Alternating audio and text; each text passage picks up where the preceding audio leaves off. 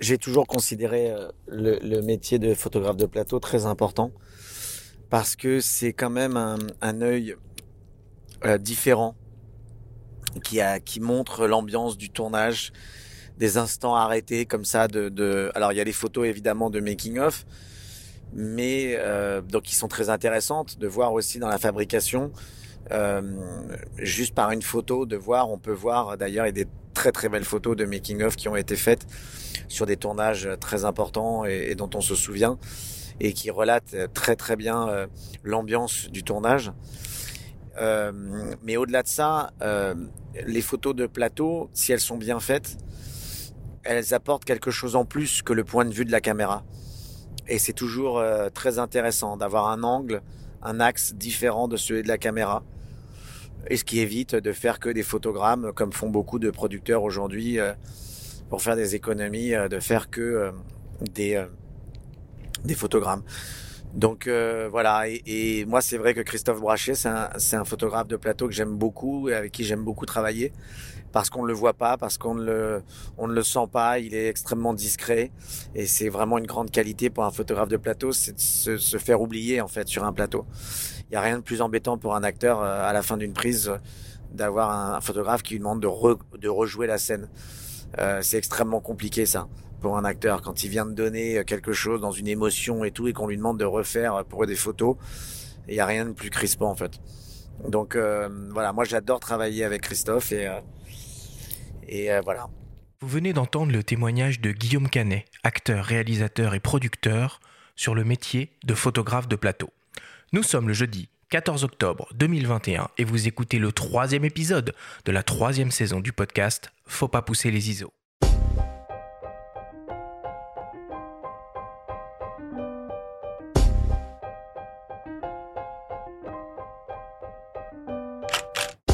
Bienvenue sur Faut pas pousser les ISO, le podcast entièrement dédié à l'image pour tous les passionnés de photos et de vidéos. Je suis Arthur Azoulay et cette émission vous est proposée par le magazine Le Monde de la Photo. Cette semaine, c'est Masterclass et on s'intéresse d'un point de vue photographique au 7e art par le prisme du photographe de plateau. Nous avons le plaisir et le grand honneur de recevoir le photographe Christophe Brachet qui va tout nous dire sur son métier et vous donner de précieux conseils si cet univers vous fait rêver.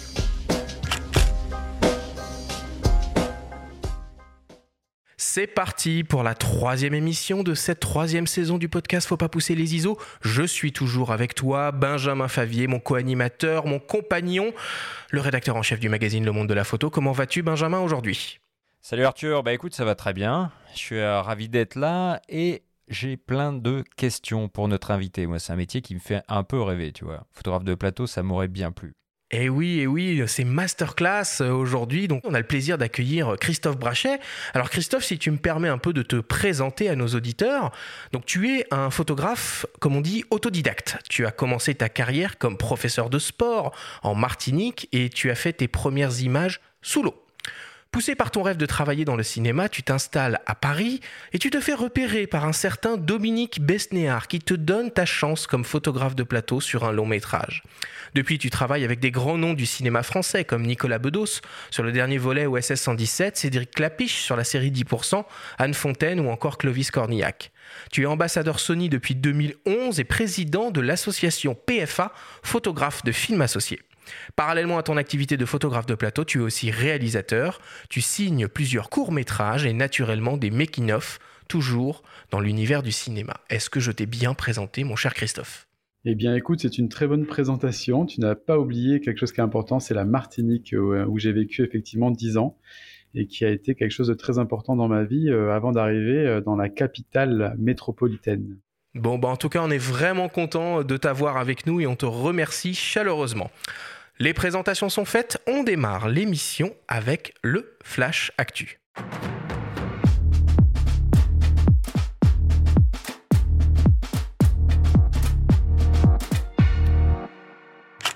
Cette semaine, dans le Flash Actu, Canon annonce un nouvel objectif hors du commun qui voit double. Lumix lance une nouvelle caméra professionnelle 6K ultra compacte et l'édition 2021 du prix Bayeux Calvados Normandie des correspondants de guerre vient de fermer ses portes. Le Flash Actu vous est présenté par Fox.fr, le site des spécialistes de l'image. Canon vient de lever le voile sur un curieux nouvel objectif à destination des hybrides 24-36 mm. Il s'agit d'un ultra grand angle de 5,2 mm f2.8 qui rejoint la gamme L professionnelle de Canon. La particularité de cet objectif est qu'il est conçu pour la réalisation de photos et vidéos en trois dimensions compatibles avec le format immersif VR 180. Cet objectif est en réalité composé de deux objectifs fisheye 5,2 mm séparés de 6 cm de long qui projettent tous deux et en simultané leurs images sur la surface du capteur. A noter que pour l'heure, seul l'EOS R5 et son mode vidéo 8K est compatible avec cet objectif. Le Canon RF 5,2 mm f2.8L Dual Fisheye sera disponible d'ici la fin de l'année et proposé au prix de 2199 euros. Panasonic annonce une nouvelle caméra professionnelle équipée d'un capteur 24-36 mm et capable de filmer en 6K. Il s'agit de la Lumix BS1H. À l'instar de la Lumix BGH1 qui reprenait en tout point les caractéristiques du Lumix GH5 micro 4 tiers, la nouvelle BS1H reprend pour sa part les caractéristiques du Lumix S1H. La caméra intègre donc un capteur 24-36 mm de 24 millions de pixels avec le double ISO natif capable de délivrer des séquences jusqu'au 6K à 24 images par seconde ou par exemple en 4K 25p 422 bits avec de très nombreuses fonctions vidéo professionnelles comme un mode anamorphique, l'euro ou encore les profils Vlog. Seule différence avec le S1H, l'absence de stabilisation capteur mécanique. La BS1H est une caméra épurée conçue pour être modulaire. Elle ne dispose donc ni d'écran ni de viseur et devra être utilisée en production avec de multiples accessoires. Le boîtier est donc très compact et très léger avec moins de 600 grammes sur la balance. La Lumix BS1H sera disponible en décembre et proposée au prix de 3499 euros. Et enfin, pour terminer, l'édition 2021 du prix Bayeux Calvados Normandie des correspondants de guerre vient de fermer ses portes. Cette année, en catégorie photo, 11 photographes ont été récompensés. Le grand gagnant du jury international prix Nikon est un photographe birman dont l'identité n'est pas révélée pour des raisons de sécurité, qui a couvert la révolution du printemps à Yangon, au Myanmar, et qui a été publié par le New York Times. Cette distinction met en lumière le courage de ce reporter, véritable résistant dans son propre pays, qui offre au monde des images rare pour témoigner de la brutalité du régime en place.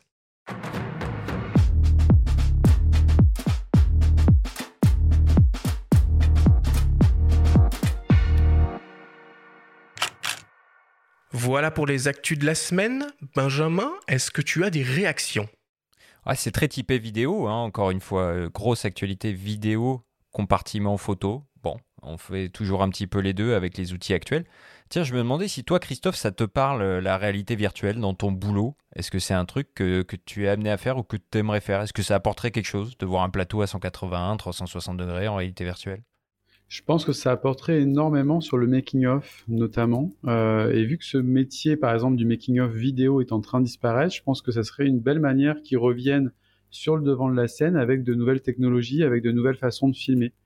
Euh, je me bats ces dernières années pour faire revenir ce métier sur le devant de la scène parce que je propose aussi ça en plus de la photo de plateau.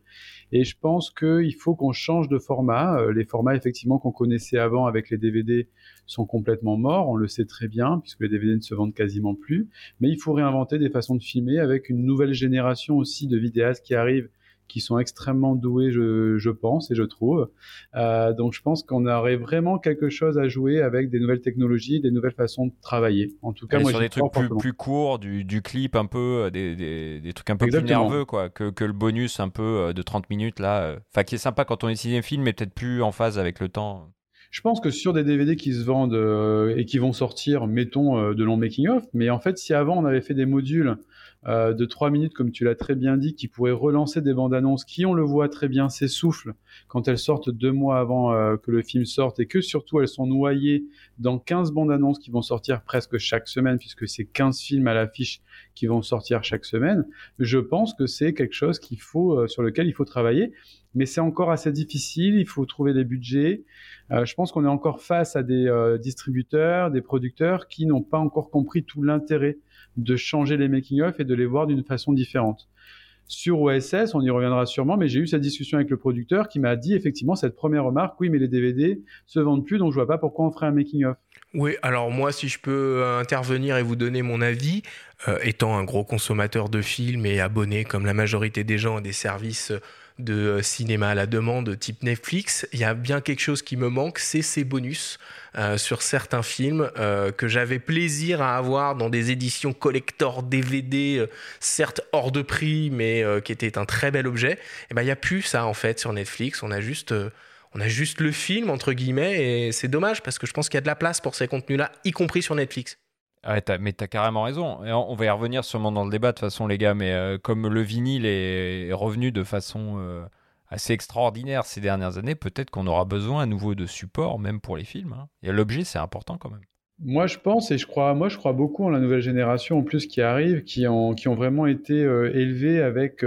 nous, on a connu la fameuse génération 5D euh, on, a connu ce, cette nouvelle façon de travailler avec des photographes qui faisaient de la vidéo.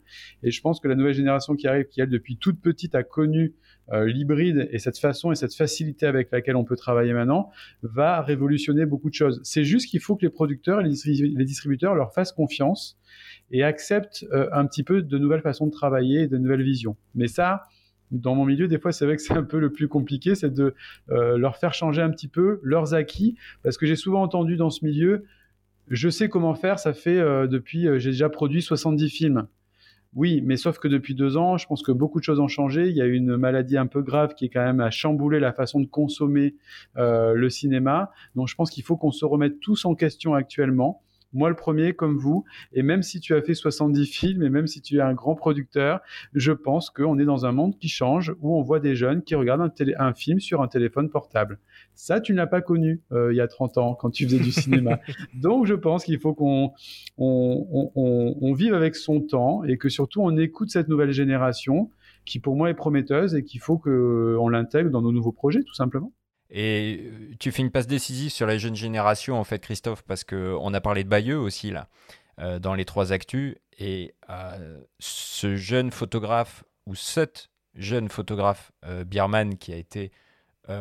qui, a, voilà, qui a remporté le, premier prix Nikon, on sait quel ou qui est jeune, parce que moi je l'ai rencontré à Bayeux, était présent ou présente dans la salle au moment de la remise.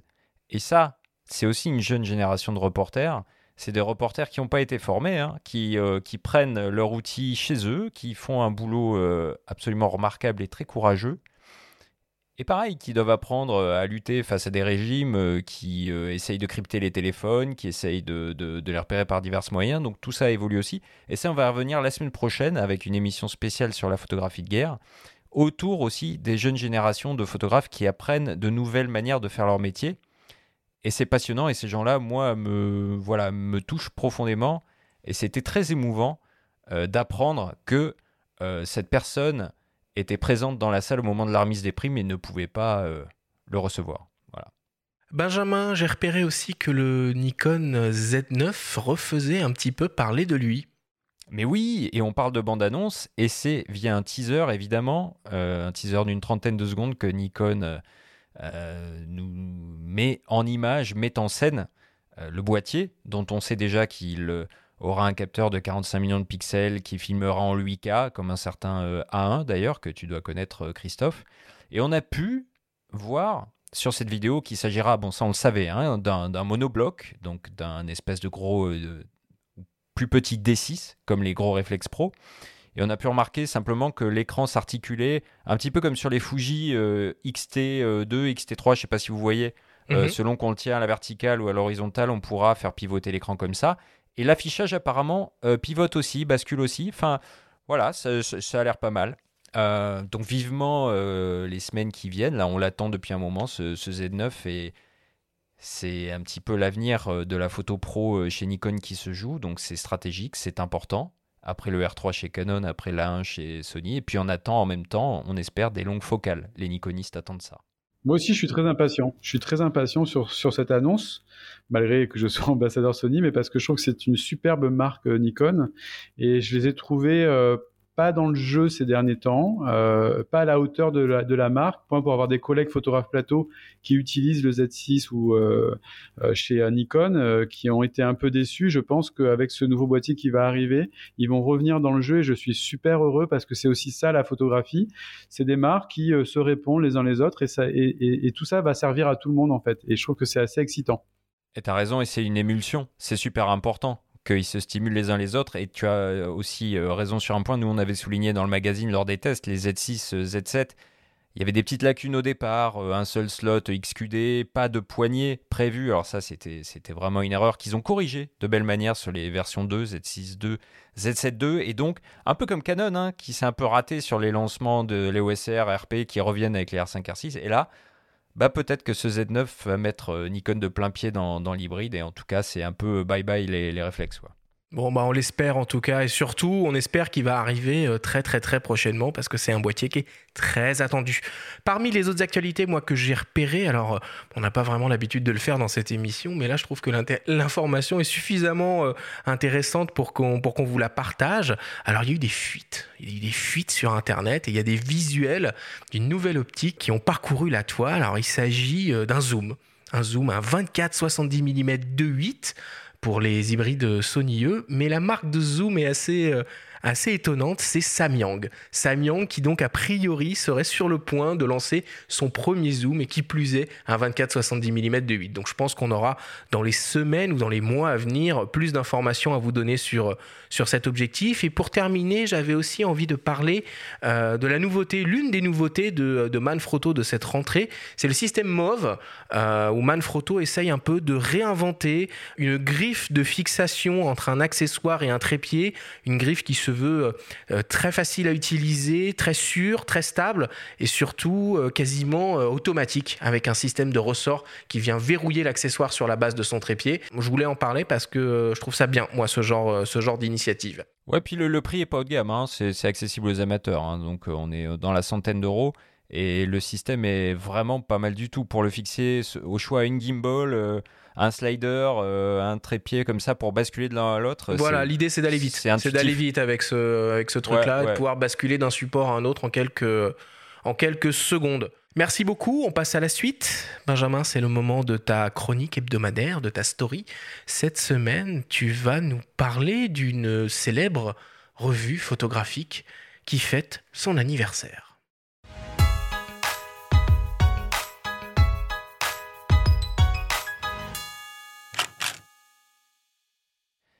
six mois fête ses dix ans. Une adolescence synonyme de reconnaissance pour cette revue OVNI, à mi-chemin entre livre et magazine qui porte haut les valeurs du photojournalisme. Plus aéré, plus flexible, malgré un format plus contenu, la mise en page fait l'objet de quelques ajustements à l'occasion de cette date anniversaire. Léna Moget, rédactrice en chef de six mois, nous dresse les contours de cette nouvelle formule. Disons, c'est un peu l'adolescence d'une revue, donc on avait envie euh, non pas de tout changer, euh, mais d'évoluer, de grandir, de s'épanouir. Et donc on a fait évoluer la maquette qui est beaucoup plus épurée pour euh, mettre en avant les images. Et comme si moi c'est une revue de photos, mais c'est aussi une revue avec des mots, on a beaucoup retravaillé le rapport texte-image pour faire place à davantage de variété d'écriture photographique. On a aussi quelques nouvelles rubriques, une nouvelle reliure, et un format un tout petit peu plus petit. Parce que quand les lecteurs étaient dans leur lit, 300 pages de revue photo, c'est lourd. Et donc ça permet d'être un tout petit peu moins lourd, mais tout aussi beau. À l'opposé du diktat de l'actualité brûlante, Six mois nous propose des sujets de société menés au long cours, pendant des mois, voire des années, avec une approche personnelle. À six mois, on n'est pas producteur d'histoire, on est diffuseur d'histoire ou éditeur d'histoire. Donc les sujets qu'on publie sont le plus souvent des sujets personnels, au long cours, qui ne sont donc pas des sujets euh, d'actualité, mais qui sont euh, des sujets de société.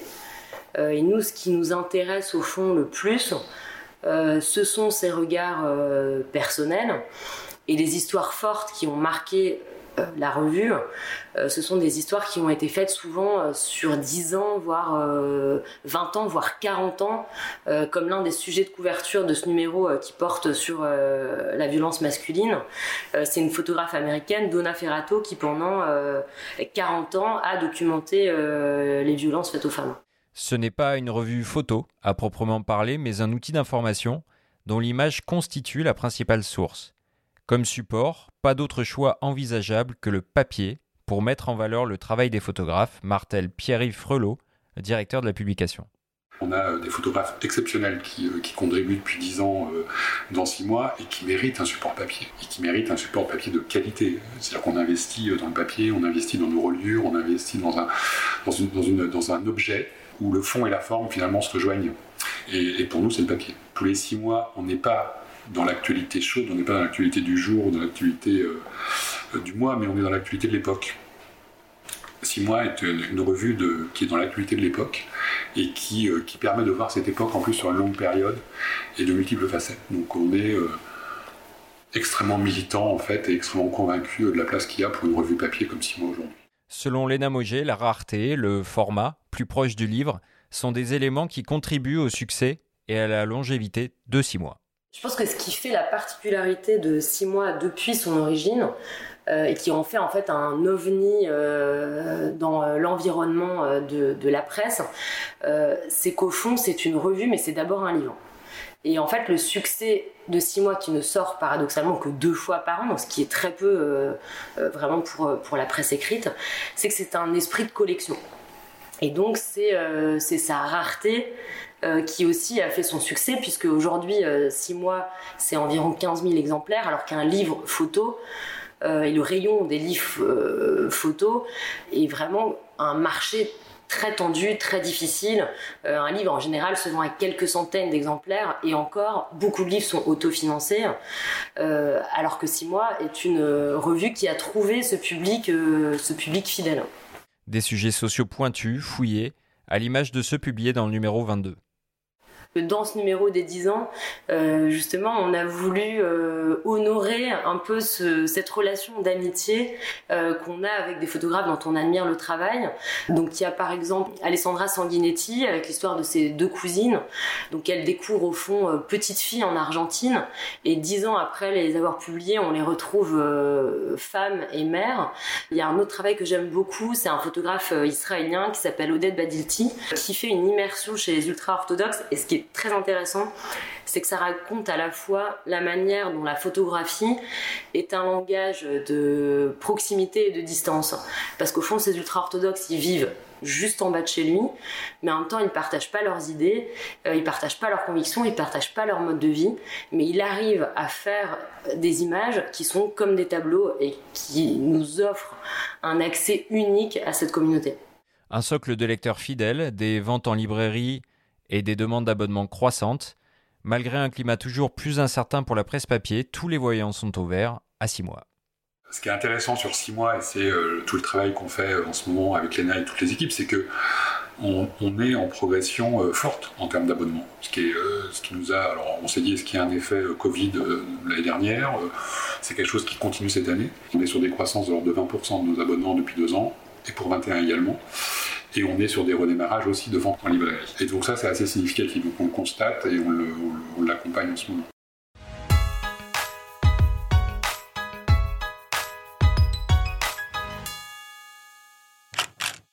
Benjamin, du coup, ce numéro anniversaire, on peut le trouver en kiosque?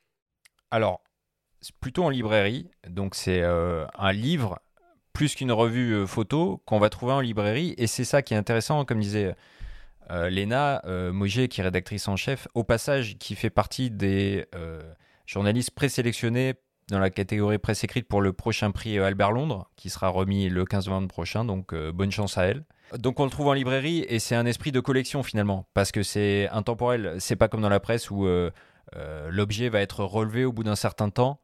Donc c'est un objet qu'on va pouvoir collectionner comme ça au fil du temps et garder, parce que c'est des sujets de société, mais c'est des histoires vraiment au long cours c'est comme des moyens métrages. Si on faisait euh, un pont avec l'univers du cinéma et on peut revenir dessus et c'est du travail photographique de très haute qualité. Voilà mené avec du temps avec euh, exigence avec des moyens.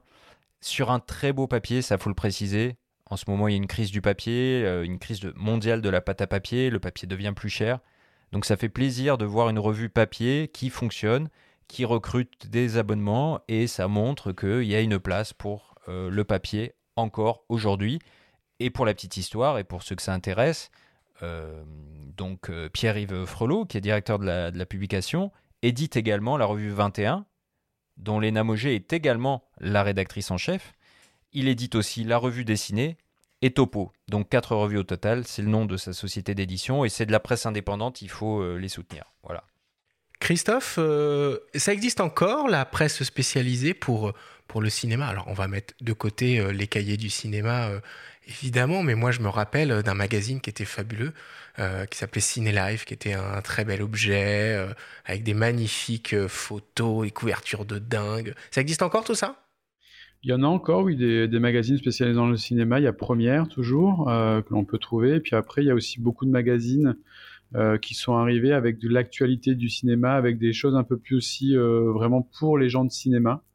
Euh, donc il y a euh, des magazines, effectivement, il y en a encore, mais effectivement, comme tous les autres magazines, ils subissent euh, une crise assez importante, avec d'autres façons de consommer, malheureusement. Mais, mais oui, oui, ça existe toujours, bien évidemment. Oui. Ok, bah merci euh, Benjamin pour cette euh, nouvelle euh, très belle story. Je vous propose qu'on fasse une petite pause, une petite respiration avant qu'on attaque cette grande masterclass autour du métier de photographe de plateau. On revient dans quelques secondes après une courte publicité. Vous aimez Faut pas pousser les ISO? Et si vous découvriez Le monde de la photo, le magazine? Disponible en kiosque sur tablette et ordinateur ou par abonnement, il est le parfait complément de votre podcast préféré. Tous les mois, retrouvez des actualités, des portfolios, des enquêtes, des reportages, des tests, des conseils pratiques et de prise de vue, des tutoriels pour retoucher vos images, pour devenir un photographe accompli. Infos et modalités d'abonnement disponibles sur le monde de la photo.com. Nous sommes de retour dans Faut pas pousser les ISO avec le photographe Christophe Brachet pour une grande masterclass autour du métier de photographe de plateau. Alors pour commencer cette masterclass, je vous propose d'écouter le témoignage de Dominique Besnéard, qui est producteur, acteur et ex-agent artistique du cinéma français. Il nous explique sa vision du métier de photographe de plateau et les problématiques qu'il rencontre quand il manque de matière photographique pour communiquer sur un film. Oui, vous savez que j'appartiens à une époque, moi j'ai commencé en 75 euh, sur un film qui s'appelait Le sac de billes. Le photographe euh, de plateau s'appelait Bernard Prime. Il restait toute la durée du film. C'est-à-dire qu'il il durait, euh, le film durait dix, semaines, il restait dix semaines. Il était là tous les jours avec l'équipe. Il, il, photographiait les scènes, mais aussi les rapports des gens. Il y avait des photos des techniciens. et c'était incroyable.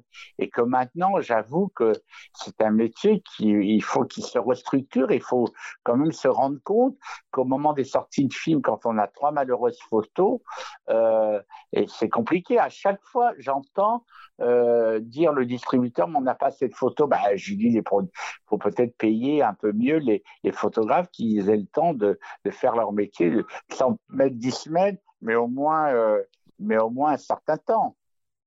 Alors pour commencer sur de bonnes bases, on va essayer de répondre à cette simple question.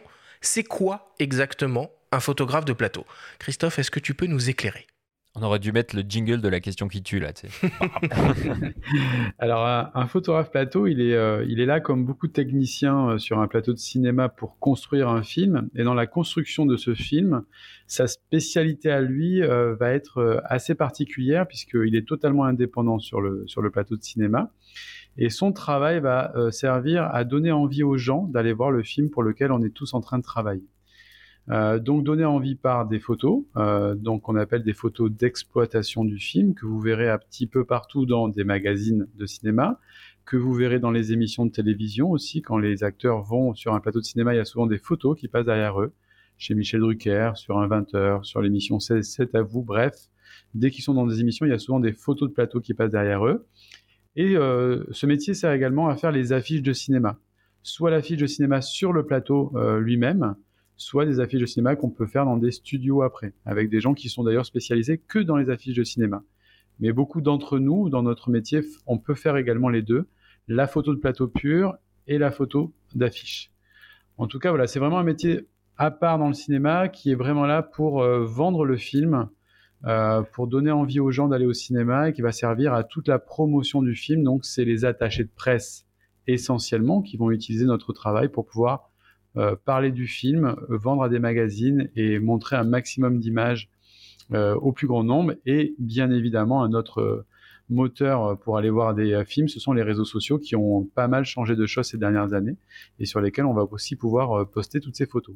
Ah ça, on va y revenir sur, sur la com euh, de manière générale et, les réseaux sociaux, mais tu as, combien de casquettes en fait? Parce que du coup, tout ce que tu cites, ça suppose d'être à la fois un portraitiste, euh, un photographe de reportage, euh, peut-être faire... Tu, tu fais un peu tous les champs photographiques finalement. C'est ce qui est intéressant dans ce métier-là, effectivement, c'est que je fais des choses qui sont assez variées sur un plateau de cinéma tout en étant extrêmement seul. Euh, des, fois, j'aimerais avoir un directeur artistique, par exemple, avec moi pour m'aider, sur, notamment sur les affiches de cinéma. On bah, y reviendra guidé, non, quand même. T'es pas guidé un peu sur place très par peu. Euh, non, ah très peu. En fait, ce qu'il ce qu'il faut savoir, et pour défendre un petit peu le métier, c'est que souvent, j'ai tendance des fois à être un peu dur à dire, voilà, on fait de très mauvaises affiches de cinéma. Je trouve qu'on n'en a pas des même moi, j'en ai fait plein des mauvaises. Euh, on y reviendra après. Mais euh, pour les défendre un petit peu, quand on fabrique un film, euh, forcément, on est dans le moment présent et dans le moment de fabrication de ce film. Et c'est ça le plus important. Et c'est bien évidemment une évidence. Sauf qu'on ne se pose pas la question ce qu'il va y avoir dans huit mois, c'est-à-dire comment est-ce qu'on va le vendre ce film? Et on ne se pose pas souvent ces questions sur le plateau de cinéma. C'est très courant que quand on commence un film, on n'a aucune idée sur la fiche du film quasiment tout le temps. Donc les photographes plateau, on se retrouve très souvent confrontés à essayer, nous, de chercher, de trouver l'affiche sur le plateau, mais de temps en temps, on peut avoir quelques orientations avec un metteur en scène, une production et un distributeur, mais c'est extrêmement rare. Ah, sur OSS, euh, t'as pas une identité qui est déjà un peu établie? Alors OSS, c'est à part. OSS, là, clairement, euh, on savait où on allait. Le producteur était d'ailleurs, euh, Nicolas Mayer était présent à chaque fois que je faisais des shootings avec les acteurs sur des fonds neutres. Donc ça, euh, voilà, on, sait où on va. On était en recherche avec les acteurs d'une position, mais on sait que ça va être l'acteur qui va être détouré pour mettre, euh, pour être mis sur un fond blanc avec une position particulière. Donc ça, effectivement, c'est une norme. Mais pour plein d'autres euh, affiches, par exemple, on est sur les affiches. Je peux vous citer une affiche que j'ai faite et que je, trouve vraiment horrible, qui est qui, un film qui s'appelle Embrasse-moi. Donc ce film-là, si vous allez voir sur internet, vous allez trouver l'affiche très vite. C'est un, film où donc les actrices Océane Rosemary et Alice Paul ont été détourées pour être mises sur un fond jaune avec le titre en énorme.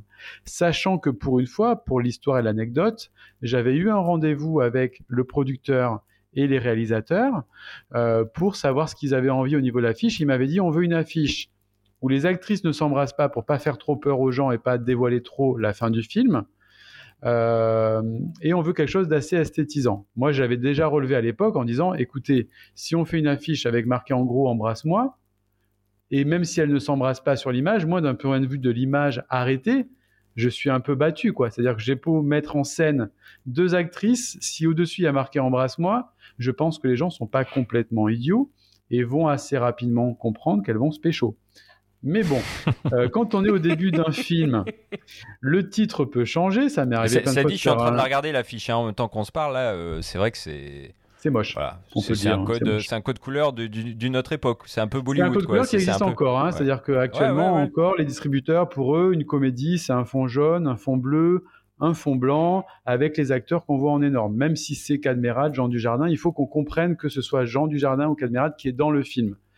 Donc moi j'essaie de lutter un peu contre ça, hein, bien évidemment, parce que je trouve que moi en fait je, pense et je suis même persuadé que le public est très intelligent et qu'on peut lui proposer autre chose, euh, surtout quand on fait un film où il va y avoir une promotion. Il ne faut pas oublier ça, que quand le film va sortir pendant un mois et demi, les acteurs vont être en promotion, donc on va très bien on va parfaitement savoir que Jean Dujardin, euh, va jouer dans tel film. Donc, si sur l'affiche vous jouez quelque chose d'un peu plus subtil, je pense que ça joue en votre faveur et dans votre camp. Euh, si vous êtes un petit peu bourrin, et je trouve que c'est ce qui se passe très bien avec cette affiche, hein, ça résume beaucoup de choses cette affiche. C'est-à-dire que euh, on a mis un fond jaune parce que c'est une comédie, on a détouré les acteurs, on les, a, on les a fait se rapprocher, et en gros on a donné ce qui va se passer parfaitement dans le film pour que vous compreniez ce qu'il va y avoir. Pour hmm. Euh, mettre un petit peu d'eau dans mon vin et pour défendre un petit peu euh, euh, les gens qui font les affiches, c'est extrêmement difficile de faire une affiche de cinéma. C'est un exercice extrêmement compliqué. Je pense qu'actuellement, on est un peu trop dans la facilité. Et de toute vous le voyez bien. Quand on ne sait pas trop quoi faire, on met les acteurs un peu connus sur l'affiche, on les met un peu tous, on fait un petit fondu là-dessus et on a une affiche. Alors du coup, si j'essaye de synthétiser un petit peu, Christophe, donc tu t'occupes de la production des images qui vont servir à l'exploitation du film, mais ça, ça englobe différents types euh, de photos. Donc on a les images, et tu m'arrêtes hein, si je dis des bêtises, mhm. hein, on a les images du film en mhm. elles-mêmes, ok? Mhm. Euh, on a un peu euh, ce côté reportage avec des images de making of où là on a l'équipe technique apparente, les caméras, Mhm. les lumières, euh, éventuellement l'affiche comme tu l'as. Comme tu l'as, comme tu l'as évoqué, est-ce qu'il y a d'autres types de, photographies que tu produis sur un plateau qui ont peut-être un autre, un autre usage? Non, euh, tu as très bien résumé, effectivement, et c'est effectivement, comme on le disait avant, euh, Ben, ça mélange beaucoup de métiers différents, hein, portraitiste, reportage, mais euh, l'utilité principale, c'est essentiellement ça, pardon, d'avoir des choses très posées par moment, avec vraiment un vrai travail de portraitiste, avec des choses face caméra, et après avoir vraiment des choses de plateau vivantes qui vont surtout servir à la communication. Vraiment, moi, tout ce que je fais, c'est vraiment pour communiquer sur le film. Après, il y a quelque chose dont on parle assez rarement, qui est l'histoire du cinéma. Normalement, mes photos servent également à ça, et on l'a vu avec la mort de Jean-Paul Belmondo, où on a vu beaucoup de photographies de plateau aussi euh, passer. Ça sert également à la mémoire du cinéma. Tout mon travail. logique Donc, d'archive pour une société de production Exactement. ou d'accord. Et c'est pour ça que c'est important de garder ce métier, puisque ce métier, on y reviendra après, est en voie de disparition. Et à cause des photogrammes, donc les copies écran que l'on peut faire grâce à une caméra, on a une photo. Donc beaucoup de producteurs se disent pourquoi je vais embaucher un photographe plateau? Donc on a oublié ce que tu disais avant, un petit peu effectivement Ben, le côté reportage. Parce qu'il faut comprendre que ce qui marche en 24 Mais ils n'ont pas le contre-champ quand même. Là, ils vont effectivement, ils vont avoir, euh, ils vont avoir le champ, mais ils vont pas avoir le contre-champ. Ils vont pas avoir le contre-champ, mais surtout, même s'ils ont le champ, ce qu'il faut pas oublier, c'est que le champ, c'est quoi? C'est 24 images secondes. C'est-à-dire que le Hmm. metteur en scène, il réfléchit en 24 images secondes, mais des fois, ça ne marche absolument pas sur une image arrêtée. Donc c'est aussi pour ça qu'il faut avoir l'œil du photographe pour cette raison-là. Exactement. Et alors du coup, c'est qui ton ton employeur? C'est le producteur? C'est le diffuseur? C'est qui exactement? Alors c'est le producteur, mon employeur, mais effectivement, comme tu l'as très bien dit, ça pourrait être plutôt le diffuseur et plutôt euh, le distributeur du film, euh, puisque c'est lui qui va exploiter finalement mes images. Donc le producteur va lui donner les images qu'il va pouvoir exploiter, et c'est lui qui m'emploie, mais des fois j'aimerais avoir beaucoup plus de dialogue avec le distributeur, puisque c'est vraiment lui qui va vendre le film derrière. Donc, Et du coup, euh, t'es es un intermittent du spectacle? Oui, alors moi je suis intermittent du de spectacle. On peut facturer, mais c'est c'est quasiment pas ce qui est fait dans le milieu. La plupart des photographes plateaux sont intermittents du spectacle, et c'est aussi d'un point de vue législatif par rapport à des assurances où c'est beaucoup plus intéressant pour un producteur d'avoir que des intermittents du spectacle pour les assurer. Donc je suis intermittent du euh, spectacle comme les autres techniciens, euh, Technicien. le machinot, l'électro. Je suis un technicien du euh, cinéma comme une maquilleuse, comme un script, comme euh, Sauf qu'il y a forcément des notions de, de droit à l'image et de droit d'exploitation qui doivent rentrer un peu dans tes négociations. Exactement, donc j'ai un salaire, donc je suis employé avec un salaire, et à côté de ce salaire, je vais toucher des sessions de droit pour qu'ils puissent exploiter mes photos de plateau en exploitation, et éventuellement pour qu'ils puissent euh, exploiter la- une photo pour une affiche. Donc j'ai deux sessions de droit en général, une pour les photos de plateau et une pour l'affiche, parce que ça peut arriver que je ne fasse pas l'affiche. Et tiens, il y, a une- question que je me posais, parce que quand j'ai fait les, recherches sur toi et sur ton, parcours, donc tu as fait les photos de OSS 117 et on a cet acteur, Jean Dujardin, qui publie sur son compte Instagram euh, des photos de toi, du tournage, euh, où il te cite, euh, évidemment, et je vois que ces photos font, je sais pas, 30 000, 50 000, euh, 50 000 likes. Est-ce que le fait qu'un acteur comme Jean Dujardin utilise ces photos un peu à ses fins euh, personnelles, c'est inclus dans les sessions de droit global de la prod ou c'est un deal que tu as avec lui ou c'est euh, une manière de travailler intelligemment? Je pense que c'est une manière de travailler intelligemment, mais malheureusement, ce n'est absolument pas pris en compte dans les sessions de droit et c'est la chose sur laquelle on essaye de se battre euh, dans les prochaines années, c'est de faire comprendre quand on négocie nos sessions de droit que maintenant nos photos sont exploitées de plein de manières différentes. Si demain OSS va sur Netflix, forcément, la session de droit que j'aurais touchée, elle n'était pas prévue pour que ça aille sur Netflix avec une vraie machine de guerre derrière. Et les réseaux sociaux, c'est encore un sujet extrêmement tabou sur lequel on veut pas trop parler et sur lequel on met pas trop les yeux. Pour être totalement transparent avec vous, je pense que c'est bien de donner des chiffres. Moi, j'ai aucun, euh, euh, j'ai, j'ai vraiment pas euh, de honte par rapport à ça. Euh, au contraire, je pense que les gens qui veulent faire ce métier, il faut qu'ils sachent combien ils sont payés parce que tout le monde pense que c'est très prestigieux.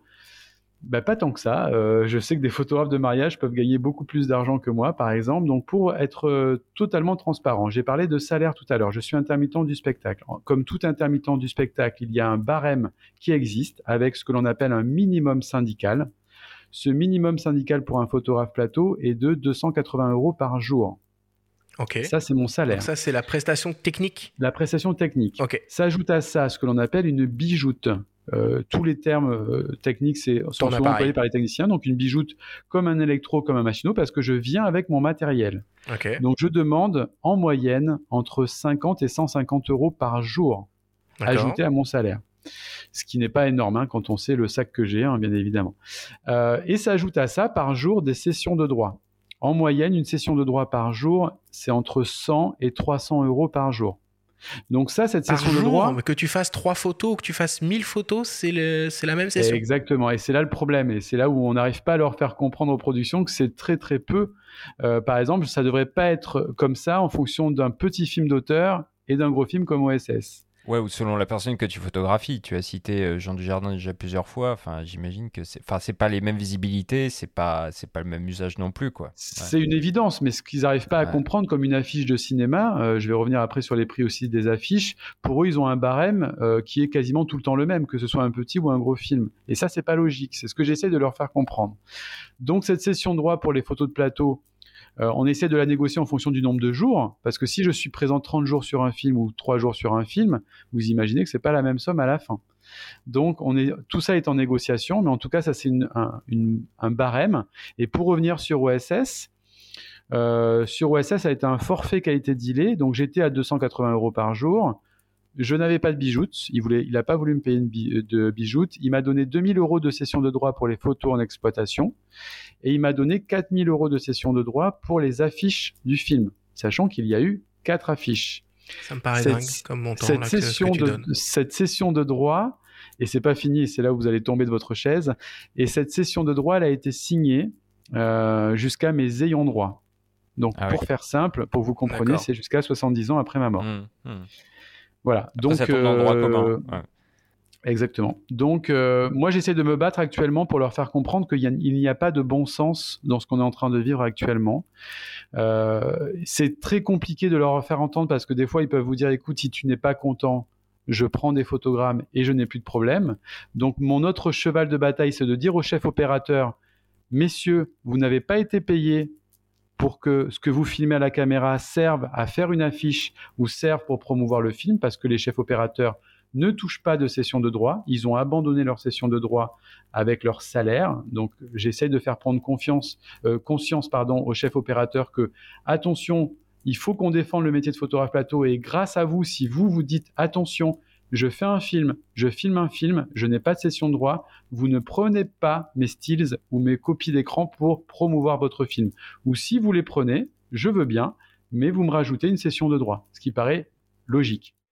D'ailleurs, qui c'est qui, qui t'appelle? C'est le producteur ou c'est le réalisateur? Ou l'acteur peut-être même? C'est euh, tout ce qui m'appelle. Ça peut être aussi bien un producteur qu'un réalisateur qu'un acteur. Sur OSS, c'est euh, Nicolas Bedos et Jean Dujardin euh, qui ont parlé de moi au producteur avec qui j'avais jamais travaillé. Mais effectivement, donc c'est tous ces gens-là qui peuvent m'appeler, les, distributeurs également. et ensuite, c'est un vrai cheval de bataille, comme tu disais tout, tout, tout à l'heure. Tous les photographes, et d'ailleurs, à chaque fois qu'on se voit les photographes plateau, on se dit qu'on est fatigué à chaque fois qu'on commence un film, à chaque fois c'est une négociation. Donc je sais qu'on est dans un moment qui est particulier, un moment où les choses sont en train de changer, où notre métier est en train de disparaître, mais c'est maintenant qu'il faut qu'on se batte et c'est maintenant qu'il faut qu'on fasse comprendre à tous ces gens-là que oui, c'est important et que non, ce n'est pas beaucoup d'argent de demander parce que moi quand sur OSS, pour revenir sur OSS, et je le dis sans aucune animosité j'ai été dans le bureau du producteur et quand euh, je lui ai dit que 4000 euros pour une affiche de, de, cinéma comme un film pour OSS, ce n'était pas assez, surtout pour céder mes droits jusqu'à 70 ans après ma mort, il ne comprenait pas. Il me dit, mais oui, mais j'ai toujours fait ça. Oui, mais c'est pas parce que tu as toujours fait ça. Il y a plein d'exemples dans l'histoire du monde où les gens ont toujours fait ça et c'était pas très très très très bien. Euh, donc c'est pas parce que tu as toujours fait ça que c'est bien. Et, si on réfléchit, qu'on prend un tout petit peu de recul, moi j'aimerais qu'il y ait un barème qui a existé il y a quelques années en fonction de l'exploitation du film, en fonction du nombre de copies du film. Euh, on devrait avoir un barème où pour un film d'auteur c'est 3000 euros, pour un film comme OSS c'est 10 000 euros parce qu'il y a 900 copies alors que l'autre il a que 100 copies. Et tout ça, ça sera les générations futures qui vont devoir se battre avec ça, parce que je ne vous parle pas aussi de gens qui abusent de jeunes photographes en disant tu as la chance de faire ce film, donc je te paye extrêmement mal. Donc ça, en fait, moi, ça c'est une mécanique qu'on retrouve aussi ailleurs, dans d'autres domaines de la photographie, pas uniquement euh, que sur la photographie de plateau. Moi, je pense qu'il faut qu'on se batte contre une précarité. Si on veut que les jeunes et nos enfants puissent arriver à travailler, c'est maintenant qu'il faut se battre. Et je le dis euh, vraiment en toute transparence en disant, voilà, je ne veux pas me fâcher, je veux juste qu'on prenne conscience que non, ce n'est pas beaucoup d'argent euh, et que c'est difficile de vivre quand, par exemple, sur OSS, sur, euh, je crois, il y a eu 55 jours de tournage ou 60, j'ai travaillé que 8 jours. Donc 8 jours fois 280 euros, c'est même pas le SMIC sur un mois et demi en fait. Donc, parce que c'était sur un mois et demi, on a tourné sur cinq semaines à Paris et je ne suis pas allé au Kenya sur OSS. Il n'y a pas eu de photographe plateau sur le Kenya. Donc, les quelques photos que vous avez vues de OSS, notamment une photo qui a beaucoup tourné de Jean Dujardin et Pierre Ninet avec un flingue, c'est un photogramme. Alors une fois que tu as réglé toutes ces euh, dispositions euh, légales, que tu as négocié, que tout le monde est euh, à peu près raccord, comment ça se passe vraiment sur, sur le plateau? Déjà avec qui tu travailles? Est-ce que c'est plus avec le réalisateur ou avec le chef opérateur du film? Alors, sur le plateau, c'est assez étrange. C'est un métier qui est très seul. Hein. Je parle avec très peu de monde. Euh, le réalisateur, il est extrêmement occupé sur un plateau à diriger son plateau, donc euh, il me fait entièrement confiance. De temps en temps, il peut me dire deux ou trois choses, mais il me fait entièrement confiance. Et c'est plus avec les acteurs où euh, j'aime bien, notamment avec certains acteurs, leur montrer les photos au fur et à mesure. Avoir leur confiance, c'est le plus important sur un plateau de cinéma. Donc ça va être beaucoup de dialogue avec les acteurs pour savoir s'ils ont aimé ou pas ce que j'ai fait et après, bien évidemment, avec le chef opérateur pour discuter de sa lumière, de la lutte qu'il va mettre après sur l'image pour que je respecte sa vision du film. Mais des fois, je m'octroie une liberté pour proposer aussi autre chose. Ah, c'est-à-dire que tu peux avoir une chromie différente de celle du film dans tes, dans tes photos? Des fois, oui. Et là, il se pose la question, par exemple, pour un film que j'ai fait cet été qui s'appelle Astérix et Obélix, qui sortira l'année prochaine, un film qui a été réalisé par Guillaume Canet. Aussi, là voilà une petite production où euh, l'ambition du film est, et c'est un film qui est très ambitieux avec un scénario qui est très bien écrit euh, moi je trouve de Guillaume Canet où euh, la chromie du film c'est une chromie qui est assez froide. C'est une chromie qui est un peu dark un peu dure voilà des années un peu 2000 bref donc moi je me suis dit pour vendre une comédie ça va être compliqué. Et donc j'ai fait une proposition d'une chromie qui est beaucoup plus chaleureuse donc on va voir s'ils vont les garder ou pas. Moi en plus, je leur dis souvent, euh, moi je suis là pour donner aussi envie aux gens et on peut travailler sur des chromies différentes, même si les gens vont voir le film derrière. Je pense pas qu'on va avoir quelqu'un qui, va dire j'ai vu les photos, le film ne correspondait pas du tout aux photos. Non, le plus important c'est quand même le film, d'accord? On va pas, on va remettre les choses dans son contexte. Et c'était pour vous montrer aussi d'autres façons de voir le film d'une manière un peu différente. C'est une comédie et sur une image arrêtée, encore une fois, c'est une façon de raisonner qui est différente d'une façon de raisonner en mise en scène à 24 images secondes. Donc c'est pour ça qu'on pourrait avoir cette liberté-là. J'imagine qu'il y a beaucoup d'attentes euh, finalement dans ton travail, puisque euh, voilà, sur un tournage, il faut installer, il faut préparer, il faut mettre en place. Alors, j'imagine qu'entre les prises, tu dois faire un peu des photos de reportage, de, euh, de making-of, mais quand tu dois travailler sur les images du film en tant que tel, bah déjà, tu le fais quand et comment tu fais? Tu te glisses, tu essaies de trouver une petite place sous la caméra? Comment ça se passe? Ouais, moi je suis un chat et ouais c'est ça. Moi, moi je suis vraiment un chat sur un plateau et je suis. Je pense que j'ai très vite travaillé aussi dans ce milieu parce qu'on m'a souvent euh, dit euh, voilà on, ne te sent pas et je pense que mon expérience de photographe sous-marin et de plongée sous-marine pour euh, photographier un requin, il faut être extrêmement respectueux de la faune et de la flore dans laquelle vous évoluez et j'ai, je, je travaille vraiment de la même manière que quand je travaillais sous l'eau avec cette même discrétion. Et c'est ça qui m'a fait aussi, je pense, travailler assez vite. C'est cette discrétion tout en étant capable de sortir des photos où ils se disent ah dis donc, elle est super cette photo, j'avais pas vu que tu étais là. Donc je m'octroie une liberté de me mettre un petit peu partout, d'avoir du matériel qui joue pour moi ces dernières années, puisque avant je travaillais avec ce que l'on appelle un blimp, c'est-à-dire un énorme caisson qui insonorisait les boîtiers réflexes. Tu veux dire au moment où il y avait le bruit des déclencheurs qui faisait clac clac clac clac clac clac Exactement. Et du coup, quand l'hybride est arrivé, notamment un des premiers hybrides que j'ai adoré euh, chez Sony, qui était le RX1 qui était un plein format, qui était complètement atypique, euh, que moi j'ai adoré, qui a été, je sais, très critiqué, mais qui pour moi je trouvais était un boîtier extrêmement révolutionnaire. Un 35, c'est une optique que j'adore, euh, et je trouvais qu'il y avait une qualité photo sur ce boîtier qui était assez remarquable. Et donc, à partir du moment où j'ai eu ce genre de boîtier totalement silencieux, j'ai pu vraiment aller chercher des photos complètement différentes. Et d'ailleurs, j'ai toujours fait le parallèle avec mon métier, avec plein d'autres métiers où je me suis dit, que ce soit du photojournalisme, que ce soit un photographe de mariage, pourquoi ils n'ont pas l'obligation d'être totalement silencieux, comme moi en fait? Moi, je me suis toujours fait la réflexion dans une église, je me dis, mais comment est-ce qu'on autorise encore des photographes à faire autant de bruit? Selon le type d'éclairage, tu n'as jamais de déconvenu avec ça parce que selon la vitesse d'obturation, pour parler un tout petit peu de technique, euh, euh, c'est super les silent shutters, enfin les obturateurs électroniques pour parler bien français. mais on peut avoir des problèmes de stries, de bandes sur l'image ou des choses comme ça. Il faut faire gaffe. Exactement. Alors j'ai eu beaucoup de problèmes au tout début de l'hybride et je pense que Sony, qui ont été les premiers à croire en cette technologie, je pense, ont été confrontés à ce problème très vite. Donc j'étais des fois obligé de travailler avec des shutters euh, en fonction de la lumière. Donc si c'était du 60 Hz à 1 60e ou du 100 Hz à 1 centième, effectivement. Donc ça me limitait quand j'ai eu la première génération des Alpha 7 par exemple chez Sony avec le Mark 1. J'ai commencé à travailler avec le 7S Mark 1 qui était le premier boîtier hybride à proposer un mode totalement silencieux mais qui avait du rolling shutter et du banding clairement. Euh, à partir de la génération shutter, juste pour, pour expliquer, c'est une espèce de déformation à l'image en fait quand on, quand on balaye un petit peu, c'est une, une, déformation du sujet qu'on peut observer à l'œil nu. Donc quand il y avait un peu de mouvement, j'étais un peu battu, donc j'étais obligé de me remettre en mécanique. Pour moi, le boîtier qui a été révolutionnaire dans euh, toutes marques confondues, ça a été l'Alpha 9, qui a été le premier boîtier sur le marché à ne pas avoir quasiment aucun rolling shutter. Il avait juste un peu de banding sur certains éclairages. Et là, la vraie révolution qui, est arrivée en début d'année, pour moi, c'est encore une fois Sony, mais je pense qu'ils ont cette avancée technologique sur leur concurrence avec l'Alpha One, qui est le seul boîtier actuellement à ne pas avoir de rolling shutter et à ne pas avoir de banding. Et ça, ça a tout changé. Il a d'autres inconvénients. Pour moi, je, je, suis un peu déçu sur ce boîtier dans sa montée en sensibilité, par exemple. J'ai pas la même euh, la montée en ISO que mon Alpha 9 que je trouve absolument fabuleux. Ah, il y a deux fois plus de euh, pixels aussi. Hein. Mais voilà, c'est actuellement on est dans cette course aux pixels euh, des constructeurs. C'est un peu moi qui est la plus grosse par moment, donc j'ai envie de dire calmez-vous les gars. ça sert à rien cette montée en millions de pixels parce que ça me limite en montée en sensibilité et on est nous dans le cinéma de plus en plus dans un cinéma qui est de moins en moins éclairé. Donc j'ai besoin de monter de plus en plus en sensibilité. Donc il y a eu des énormes prouesses technologiques. Je rêverais d'un Alpha 9 Mark III euh, sans, euh, sans banding. Et donc, euh, j'espère que ça arrivera en tout cas en, gardant entre 24 et 30 millions de mégapixels. Ça serait, ça serait pour moi parfait, en tout cas, pour la montée en sensibilité. Et puisqu'on parle un peu matos, c'est quoi un peu tes optiques de prédilection quand tu es sur une journée type de tournage T'as quoi dans ton sac? Alors mon sac photo, il est très simple. C'est alors actuellement c'est l'Alpha One et c'est que des focales fixes. Je n'ai aucun téléobjectif. De toute façon, je m'en suis fait voler malheureusement l'année dernière. On m'a volé euh, le peu de téléobjectifs que j'avais dans le train.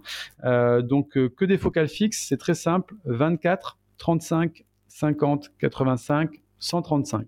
Et du coup, tu te cales sur les focales qui sont utilisées pour tourner les plans? Pas du tout, parce qu'effectivement, au cinéma, on est quasiment tout le temps en focale fixe, mais je m'octroie une énorme liberté de vraiment, en fait, ce que fait la caméra, ce qu'il faut comprendre dans mon métier. je pense que un bon photographe plateau, c'est ça, c'est que on sait très bien que la mise en scène, c'est quelque chose de très particulier. Je regarde ce qui est un peu fait, mais honnêtement, je fais à ma sauce. Donc, je vais faire mon plan large. Des fois, ça va être un 24 à la caméra. Pour moi, ça sera un 35 parce que moi, je suis vraiment en format photo, donc j'ai beaucoup plus de hauteur que la caméra. Et tu te mets pas en ratio 16 neuvième? Tu, gardes ton ratio 3,5. Ouais, je, je garde mon ratio. Et c'est aussi pour ça que je veux défendre la photo de plateau, c'est que je veux défendre mon ratio parce que des fois, dans les décors, là, par exemple, si je prends le film que je fais actuellement, j'étais dans des décors qui étaient somptueux, j'étais dans une mosquée. Euh, donc je voulais avoir de la hauteur pour avoir euh, cette mosquée qui était magnifique, par exemple, que eux n'avaient pas. Euh, et c'est là où, encore une fois, on peut défendre le métier de photographe plateau, c'est qu'on a vraiment une autre vision en fait sur une image arrêtée. Et c'est en ça où c'est intéressant. Donc, et sur euh, les problématiques de, profondeur de champ, c'est-à-dire que quand tu as des as des, des, des, plans caméra serrés qui sous-entendent justement une petite profondeur de champ. Toi, tu te permets euh, tout en fait? Moi, je me permets tout. Et alors, moi, vraiment, si on regarde vraiment mon, mon, travail, de toute façon, je suis très souvent en longue focale. ma, mhm. ma, focale de prédilection, c'est le 85 et le 135 que j'avais déjà avant en, argentique et en. Le 135, il est extraordinaire. Enfin, franchement, le 135 1.8. Il faut reconnaître. Pour moi, le 135 1.8, c'est la meilleure optique actuellement chez Sony. Je viens de tester le 50, le 50 G Master qui, je pense, est au niveau du 135. Il manque pour moi un 85, exactement le 1.2. Pour moi, chez Sony, et ça, je l'ai toujours dit, c'est pour ça que je ne travaille pas avec un Sony avec le 85 mm. Mon 85 mm, c'est un Zeiss de chez Batis, Batis Zeiss 1.8. Et euh, pour moi, le 85 1.4 de chez Sony est vraiment pas bon. Enfin, c'est une bonne optique avec un bon piqué, mais qui n'est pas à la hauteur des autofocus de chez Sony, c'est-à-dire qui rame avec un moteur qui fait du bruit. Est-ce que tu pourrais nous, nous faire un peu euh, la journée type euh, que tu as sur, sur un tournage? Ma journée type, c'est alors j'arrive au PAT, ce qu'on appelle le prêt à tourner euh, sur un sur un plateau. J'ai pas de préparation moi, donc j'arrive vraiment un petit peu au dernier moment. Euh, et ma, ma journée type, c'est vraiment, euh, je dis juste bonjour très rapidement aux gens et après je me fais complètement oublier. C'est-à-dire qu'après j'essaye de ne quasiment pas parler, juste un petit peu aux acteurs pour si je leur montre une ou deux photos. Et après c'est de trouver un endroit où je ne dérange personne, où je vais pouvoir me mettre pour pouvoir photographier et changer mes optiques assez facilement. Donc vraiment, moi, une journée type, c'est du reportage pour moi. J'assimile beaucoup ce métier au reportage parce que vraiment, c'est me faire oublier, m'imprégner de tout ce qui va se passer, même si je sais ce qui va se passer parce que j'ai lu le scénario avant et je sais la séquence que l'on va tourner aujourd'hui, mais c'est m'imprégner de ce qui va être tourné et vraiment m'interroger à chaque moment où est-ce que je peux me mettre, vu que je suis en focal fixe, je bouge tout le temps. Et c'est pour ça que j'aime les focales fixes. C'est cette façon de travailler que j'aime chez la focale fixe. Donc pour moi, ça va être ça. C'est vraiment c'est m'immerger sur le plateau, être le plus discret possible, vraiment. Et, euh, et ensuite être totalement fondu euh, dans le plateau et qu'on m'oublie complètement un peu d'anecdotes croustillantes, non? Ça t'arrive de te faire griller justement? Parce que t'as pas une fois où on te dit euh, Ouais, qu'est-ce qu'il fout là, le gars là dans le champ Avant le cut, alors... on, te, crie dessus il y a des acteurs qui, par exemple, détestent qu'on soit ce qu'on appelle dans leur regard. C'est-à-dire qu'il ne faut pas être dans le regard vers où ils vont jouer. Donc souvent, la plupart des photographes plateaux se mettent très à côté de la caméra. Parce que vu qu'un acteur ne regarde jamais face à la caméra, on sait que c'est une zone de sécurité où on peut travailler. Mais moi, j'aime bien justement bouger. Donc ça m'est arrivé avec certains acteurs notamment avec un certain Gérard Depardieu qui m'a capté et qui à un moment donné m'a capté direct et m'a dit non tu te fous pas là avec son langage très particulier euh, et qui m'a complètement viré euh, de l'endroit où je voulais me mettre par exemple. Donc euh, donc ça oui ça ça c'est bien évidemment arrivé mais ça veut dire que tu te renseignes avant, comme euh, je sais pas un naturaliste qui va se renseigner sur telle espèce pour mieux la photographier. Toi, tu vas, tu vas te renseigner sur le Depardieu ou sur. Euh, oui, je savais que je jouais un jeu dangereux. Après, oui, je, sais avec certains acteurs ce que je peux faire ou pas. Avec Isabelle Huppert, c'est un peu pareil. Il faut pas se mettre dans son regard, faut pas la déranger. Donc, je, je me renseigne avant, je sais, mais de temps en temps, je joue. Avec Isabelle Huppert, j'ai aussi un moment un peu joué elle m'a une ou deux fois capté, mais j'aime bien ça, j'aime bien, c'est un, un, petit challenge aussi pour moi que je trouve assez intéressant. Et puis c'est bien, on est dans des métiers où il faut un peu les provoquer aussi, donc j'aime bien ça. C'est fascinant tout ce que tu nous racontes. C'est vrai que ça fait rêver un peu cet univers du cinéma. Tu côtoies des, acteurs, des réalisateurs euh, célèbres. Un plateau, c'est un, lieu de vie euh, extraordinaire. Euh, quel conseil tu pourrais donner à un, jeune photographe qui aimerait euh, se lancer dans, la photo de plateau? Est-ce qu'il y, a, des formations euh, Comment on fait pour mettre un pied, un orteil euh, dans cet univers-là? Même si on est prévenu du coup sur les difficultés et, euh, du métier, que tu as bien souligné. Oui, c'est sûr que c'est. Alors, moi, beaucoup de photographes plateau, si vous discutez avec beaucoup de gens du métier, même si on n'est pas très nombreux, sont très pessimistes sur, sur le devenir de, de ce métier. Moi, c'est tout l'inverse. Moi, j'aime à dire, j'ai envie d'y croire, j'ai envie de croire qu'une nouvelle génération qui va arriver est très talentueuse. Il y en a une, un très bon exemple, c'est Chana Besson, euh, qui est une grande photographe plateau pour moi et qui a 25 ou 26 ans. Donc, Il y a un lien euh, avec Luc ou pas du tout? Son papa, c'est Luc et sa maman, c'est Maywen. Donc, euh, elle a de, euh, elle a des parents extrêmement talentueux, mais elle est, elle, très talentueuse. Elle a un vrai œil, un vrai regard. Et je trouve que c'est une jeune photographe qui a beaucoup d'avenir dans ce métier. Et on a besoin de jeunes photographes comme elle pour défendre le métier, justement, et pour que ce soit un métier qui continue euh, à l'avenir. Donc moi, ce que je conseille souvent aux jeunes, c'est de, leur dire, il faut y croire, même si on vous dit c'est un métier qui est en train de disparaître. Et dites-vous bien une chose, oui, les photogrammes sont en train de prendre le dessus euh, pour beaucoup de personnes, mais si vous, sur le plateau, vous êtes créatif, si vous, sur le plateau, vous proposez autre chose, vous verrez que les photogrammes, on va vite les mettre de côté. Et le cinéma doit justement avoir cette exigence de proposer des choses extrêmement créatives. Les photogrammes, c'est bien, c'est bien les captations par, par l'appareil, c'est ça hein, C'est une captation de la caméra, exactement. C'est-à-dire que la caméra qui a tourné, on va faire une copie écran. Mmh. Et d'ailleurs, tous les jours, le chef opérateur euh, reçoit des photogrammes de la journée de la veille pour voir ce qu'il a fait la veille. Euh, donc euh, voilà, ça c'est effectivement euh, quelque chose qui existe dans notre métier et qui fait que notre, notre métier est vraiment en train de disparaître. Donc si on a des photographes talentueux qui proposent autre chose, c'est pour ça que moi souvent je demande à recevoir les photogrammes pour voir quelle plus-value j'ai amené au film. Et puis, bien évidemment, le photogramme est limité, puisque quand on va avoir des scènes en mouvement, et si je reviens sur OSS, si vous regardez cette fameuse photo de Jean Dujardin avec Pierre Ninet, où ils mettent leur flingue devant, si vous regardez bien l'image, elle n'est pas vraiment nette parce qu'on sait très bien que le shutter d'une caméra reproduit l'œil humain, donc dès qu'il va y avoir du mouvement, il va y avoir un flou de mouvement. Donc on est très limité sur les captures d'écran, sur quelque chose qui soit assez statique. Donc c'est en ça où le photographe, par exemple sur Astérix Obélix que je viens de faire, j'ai photographié plein de scènes d'action où le shutter de la caméra ne pourra pas avoir un photogramme correct. Donc c'est en ça où ce métier il a du sens. Euh, et les gens, souvent, je leur, euh, les jeunes, je leur dis, faites des courts métrages. Euh, à Paris, il y a la maison du film court. Inscrivez-vous à la maison du film court. Faites des courts métrages. Mettez-vous dans des jeunes équipes qui seront les réalisateurs de demain. Ils vous prendront. Et surtout, faites prendre conscience à la nouvelle génération, quand ils font des courts métrages, que les photos c'est important. Si dès la fabrication et dès les jeunes, on comprend que la photo c'est important et quand on voit les jeunes, comment ils communiquent et comment ils sont rivés sur leur téléphone portable, je pense qu'ils sont extrêmement consommateurs d'images. On aura un métier qui reviendra sur le devant de la scène. Et si on prend l'exemple des anglo-saxons et, euh, de Netflix et compagnie, regardez juste les Peaky Blinders, comment ils, communiquent, vous allez un peu pleurer. Ah oui, je souscris à 200%. Alors Christophe, euh, en ce qui te concerne, on peut dire euh, d'une certaine façon que tu as eu un petit, un petit coup de pouce à ton arrivée à Paris euh, pour te lancer dans le cinéma puisque tu as eu l'opportunité, la chance de croiser un célèbre producteur, agent, euh, acteur qui est euh, Dominique Besnéard et qui t'a un peu mis le pied à l'étrier. Il nous raconte comment vous vous êtes rencontrés et comment il t'a lancé dans cette carrière de photographe de plateau. On l'écoute. D'abord, j'ai rencontré dans un train. Alors, moi, je pense que c'est vers 2008, 2009. Euh, il me regardait, donc je pensais qu'il me reconnaissait. Il savait pas vraiment qui j'étais parce qu'il venait de la Martinique, mais à l'époque, il voulait être acteur. Et puis après, je l'ai donc je lui ai envoyé dans un cours. Et puis j'ai vu que de dépendre du choix d'un metteur en scène, d'un cinéaste, je sentais qu'il est ça, ça lui plaisait pas vraiment. Et puis je pense qu'il n'était pas euh, j'ai pas dit qu'il n'était pas doué, mais il n'était pas extraordinaire. Et il l'a senti. Par contre, quand il m'a montré ses photos, j'ai dit, mais donc, tu as une fibre artistique, faut peut-être que tu fasses de la photo. Euh, donc, euh, voilà, il a commencé à travailler avec nous. Je sais plus trop le film, c'était peut-être avant l'aube.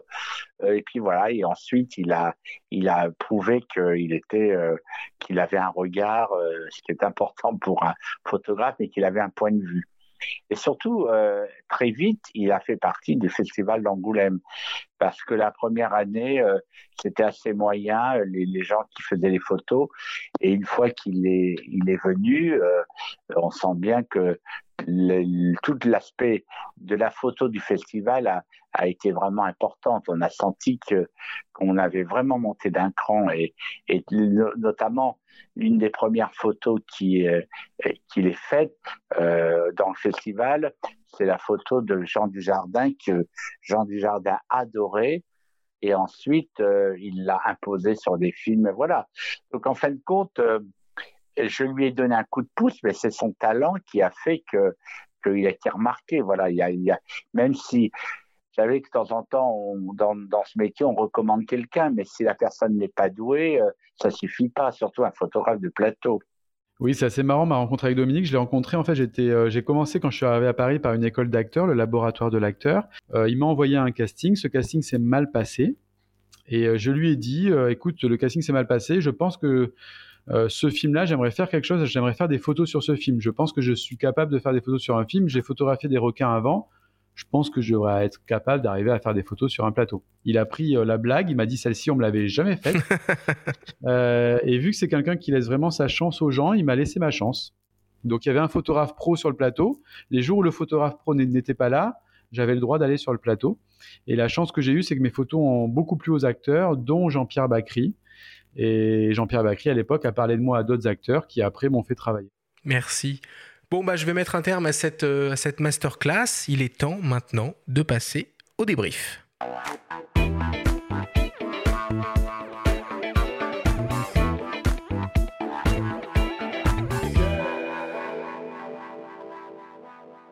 Nous sommes toujours avec le photographe Christophe Brachet pour parler de ce beau métier qu'est la photographie de plateau sur le cinéma. Alors Christophe, si on devait essayer de résumer en quelque sorte et de synthétiser tout ce qu'on s'est dit pendant cette masterclass, ce serait quoi? Ah, si on pouvait synthétiser, je dirais, euh, pour moi, la photo de plateau, c'est un merveilleux métier qui est vraiment là pour donner envie aux gens d'aller au cinéma, parce que le cinéma, c'est quelque chose d'extrêmement important, qui vit une période compliquée. Et pour donner envie aux gens d'aller au cinéma, il faut de belles images qui leur donnent envie euh, d'aller dans des salles obscures. Donc, Et donc euh, des images qui sont faites par un photographe et non pas par euh, une caméra de réalisateur, si on a bien Ex- suivi les fameux photographes. C'est ça. Donc, euh, je, je lutte contre ça. Euh, je lutte d'ailleurs sans trop lutter, puisque le photogramme peut exister. Sur certains décors que je trouve où il n'y a pas grand-chose à faire, je leur dis où il n'y a pas d'action, prenez un photogramme. Mais oui, effectivement, c'est un, métier qui sert vraiment à ça, en tout cas. Christophe, quelles sont selon toi les qualités que doit avoir un bon photographe de plateau?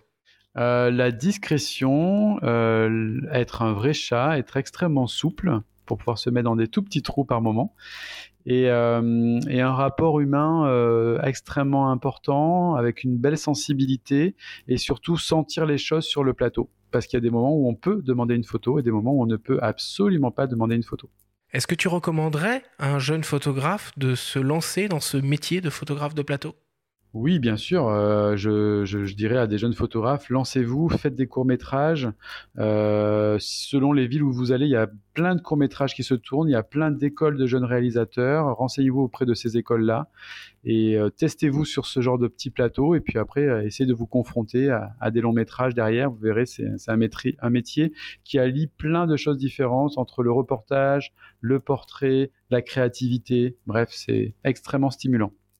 Même si à la fin on gagne pas des 100 et des 1000, hein, comme tu l'as tu l'as dit dans le débat, et comme on est sur le débrief, bah il faut débriefer, il Ouais. faut le rappeler. Quoi. Bah après, euh, oui, effectivement, cette question effectivement euh, de l'argent, elle est importante parce que c'est le nerf de la guerre. Quand on fait un métier et qu'on est jeune, on, on se pose des questions et je trouve que la jeunesse actuelle a pas mal de problématiques. euh, donc ça fait partie des choses qu'il faut, sur lesquelles il faut être honnête et je pense qu'il faut lutter pour éviter une certaine précarité. Parce qu'actuellement, pour ne pas vous mentir, ça peut arriver de faire un film pendant deux mois où on vous propose cinq jours de tournage. Donc si vous avez que 5 jours de tournage sur deux mois, vous imaginez combien vous gagnez euh, à la fin de chaque mois. C'est pas énorme. Donc il faut avoir plein de films et des fois c'est compliqué d'avoir plein de films. Donc il faut, il faut se battre. Quel conseil tu pourrais donner à quelqu'un euh, en termes d'équipement, euh, de matos à prévoir pour faire ce métier? Alors en équipement, c'est très simple, il faut être totalement silencieux. Donc vous pouvez encore travailler avec un réflexe, si vous en avez envie, pourquoi pas. Euh, il faudra vous équiper d'un blimp, c'est-à-dire un énorme caisson qui insonorise votre boîtier réflexe. Et ensuite, il faudra travailler pour être totalement silencieux. Si vous ne voulez pas un blimp et si vous voulez être léger et du coup être un peu plus discret, il faudra un appareil photo totalement silencieux. Mais quand je dis totalement silencieux, ce n'est pas ce fameux mode silencieux qu'on avait sur, euh, sur des 5D, si vous vous en rappelez. C'est un vrai mode silencieux, c'est-à-dire 0 décibel. Donc, Canon euh, est rentré dans le jeu de l'hybride, Nikon est rentré dans le jeu de l'hybride, Fuji fait ça aussi très bien, Panasonic, etc. Donc plein de modes comme ça silencieux existent. Faites attention à une chose, vous pouvez avoir du rolling shutter et du banding sur certaines marques de boîtiers. Renseignez-vous bien avant. Euh, et même si je suis ambassadeur, je suis très transparent. Je suis pas du tout là pour vendre une marque, hein, mais certaines marques sont un peu meilleures que d'autres par rapport à ça. Ou sinon on fait du dessin, c'est silencieux le dessin. Ça existe d'ailleurs, dessinateur de plateau? Oui, oui, j'ai fait des procès. euh, films où on part. Non, mais j'ai fait des films, effectivement. Il y avait des dessinateurs. On a même sorti un bouquin sur 10% euh, de mes photos de plateau avec un monsieur qui était venu faire des croquis du plateau de chaque métier sur le, sur le plateau. Un bouquin qui a, chez Gallimard, je crois, qui a pas très bien marché, mais qui était pourtant très intéressant. Super, merci.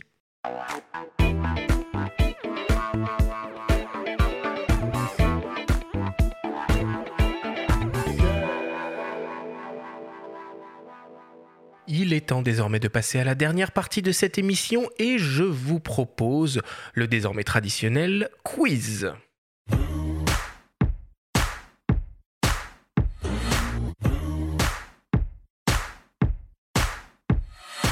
Le principe du quiz est très simple. Nous avons reçu des questions de la part de nos auditeurs qu'ils t'ont posées via notre compte Instagram en lien ou non avec le sujet de l'émission, à savoir la photographie de plateau. Nous en avons sélectionné quelques-unes et tu vas avoir seulement 30 secondes et pas une de plus pour essayer d'y répondre le plus clairement possible. Christophe, est-ce que tu as bien compris? Très bien compris. Alors on y va avec la première question qui nous vient d'un certain Selig 95 et qui se demande avec quel boîtier Sony travailles-tu actuellement? Très facile, l'Alpha One et l'Alpha 9 Mark II. J'ai deux boîtiers et de temps en temps j'utilise le 7S3 sur des euh, scènes qui sont extrêmement sombres comme sur Astérix et Obélix. C'est très clair, c'est très concis. Ouais, il aurait dû demander les optiques aussi, parce que là, du coup. Ouais, bah vas-y, bon. donne-nous les optiques aussi, du coup. Donc On les se dit, optiques, tu l'as dit pendant le 24 débat, mais vas-y. Alors les optiques très simples, que des focales fixes, 24 mm G Master 1.4, 35 G Master 1.4, 55 Sony Zeiss 1.8, 85 Sony euh, Zeiss Batis 1.8 et 135 G Master 1.8. Merci beaucoup Christophe. Je passe à la deuxième question qui nous vient d'un certain Jojo Bing. Et il se demande avec quel réalisateur ou sur quel genre de film tu rêves de travailler. Euh, je rêve de travailler avec, euh, c'est assez simple, avec Wes Anderson, premièrement, et euh, deuxièmement, ça serait Xavier Dolan. Voilà, c'est les deux réalisateurs avec qui j'aimerais vraiment travailler dans le futur. Wes Anderson, j'ai failli travailler avec lui, mais voilà, ça s'est pas fait. Mais en tout cas, voilà, c'est deux réalisateurs que j'aime énormément, avec qui j'aimerais, surtout Xavier Dolan aussi, que, que j'admire énormément et j'aime sa façon de travailler. Donc voilà. Ouais, Xavier Dolan qui a tourné un film d'ailleurs entièrement au format euh, carré, je crois. 1-1. Oui, Enfin, exactement. Hyper, hyper Ouais, ouais, il a- audacieux, il a- ouais, très audacieux. Ouais, exactement. Je continue avec la troisième question, avec la troisième question qui nous vient d'un certain Christian underscore Nikon et qui te demande quelle est ta pire expérience sur un tournage. Ma pire expérience, c'est une bonne question. Euh, ma pire expérience, je crois que c'est avec une actrice dont je ne citerai pas le nom qui a essayé de me faire virer parce qu'elle ne, se- trouvait pas assez belle sur les photos. Donc euh, le problème, c'est qu'à chaque fois que je redemandais à ce qu'une scène soit refaite pour moi, elle jouait pas. Donc forcément, l'autre actrice était très belle et très bonne parce qu'elle jouait, mais elle, elle ne jouait pas, donc elle était moins belle et moins bonne. Donc effectivement, les photos étaient moins bonnes, mais ce n'était pas ma faute. Donc elle a essayé de me faire virer, mais euh, j'ai pas été viré. Ah, j'ai trouvé le film, j'ai trouvé le film. Non, mais je vais pas le. On sait qui c'est, on sait qui c'est, on sait qui c'est. Quatrième et avant-dernière question qui nous vient d'une certaine Ella underscore Troc. Euh, Qu'est-ce qui te plaît le plus dans ton métier de photographe de plateau? Ce qui me plaît le plus, c'est la liberté que j'ai sur un plateau de pouvoir vraiment créer comme j'en ai envie. Euh, je fais vraiment ce que je veux sur un plateau et ça, c'est vraiment euh, extrêmement plaisant.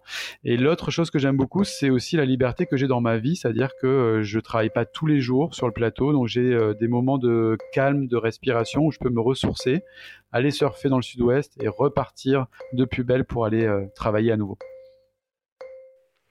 Merci beaucoup, on attend la fin du chrono. Je suis dans les temps. Hein. Et enfin, pour finir, la dernière question, ma question, la question qui tue. Christophe, si tu pouvais remonter le temps, tu préférerais faire les photos de Retour vers le futur ou de la haine? Euh, sans hésiter, je ferai les photos de La haine, qui est un film incroyable et surtout qui est un film en noir et blanc. Et vu que j'apprécie énormément le noir et blanc et travailler en noir et blanc, j'aurais adoré faire les photos de ce film. Ouais, mais Marty McFly quand même, et la DeLorean. euh. Je suis d'accord avec toi, quoi. le retour vers le futur, c'est quand même très excitant, mais je pense que j'ai un argument plus intéressant à côté avec, euh, avec La haine, malheureusement. Mais je comprends. Mais j'ai fait mon choix. Et qui est-ce qui avait fait les photos de la haine d'ailleurs? Guy Ferrandis euh, a fait les photos de La haine, grand, grand photographe plateau. c'était très chouette, hein. Ouais, ouais, ouais, c'est un grand grand photographe plateau qui travaille toujours, hein, qui fait euh, tous les films de Polanski euh, notamment. Donc euh, sur le dernier film de Polanski, il a fait de très belles photos de euh, Jean Dujardin par exemple, euh, qui sont absolument incroyables. Merci beaucoup Christophe.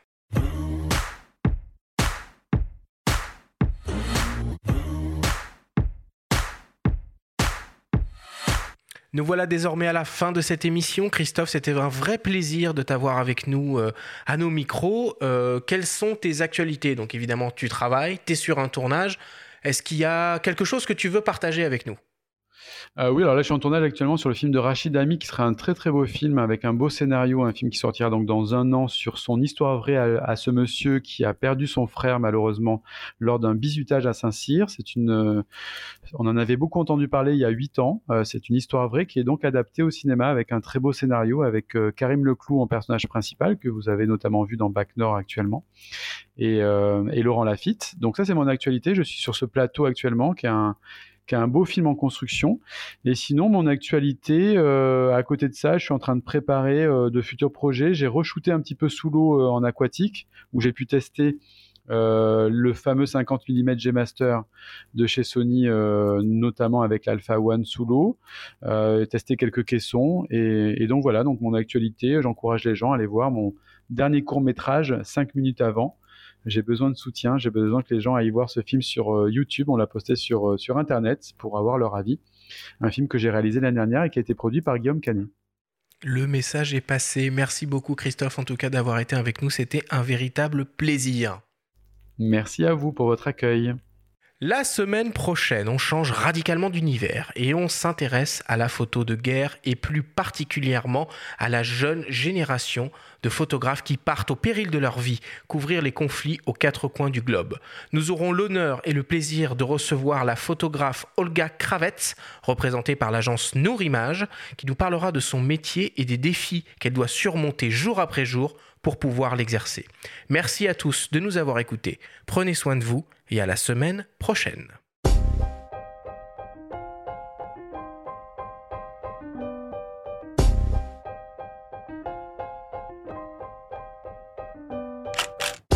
C'était Faut pas pousser les ISO, le podcast entièrement dédié à l'image pour tous les passionnés de photos et de vidéos.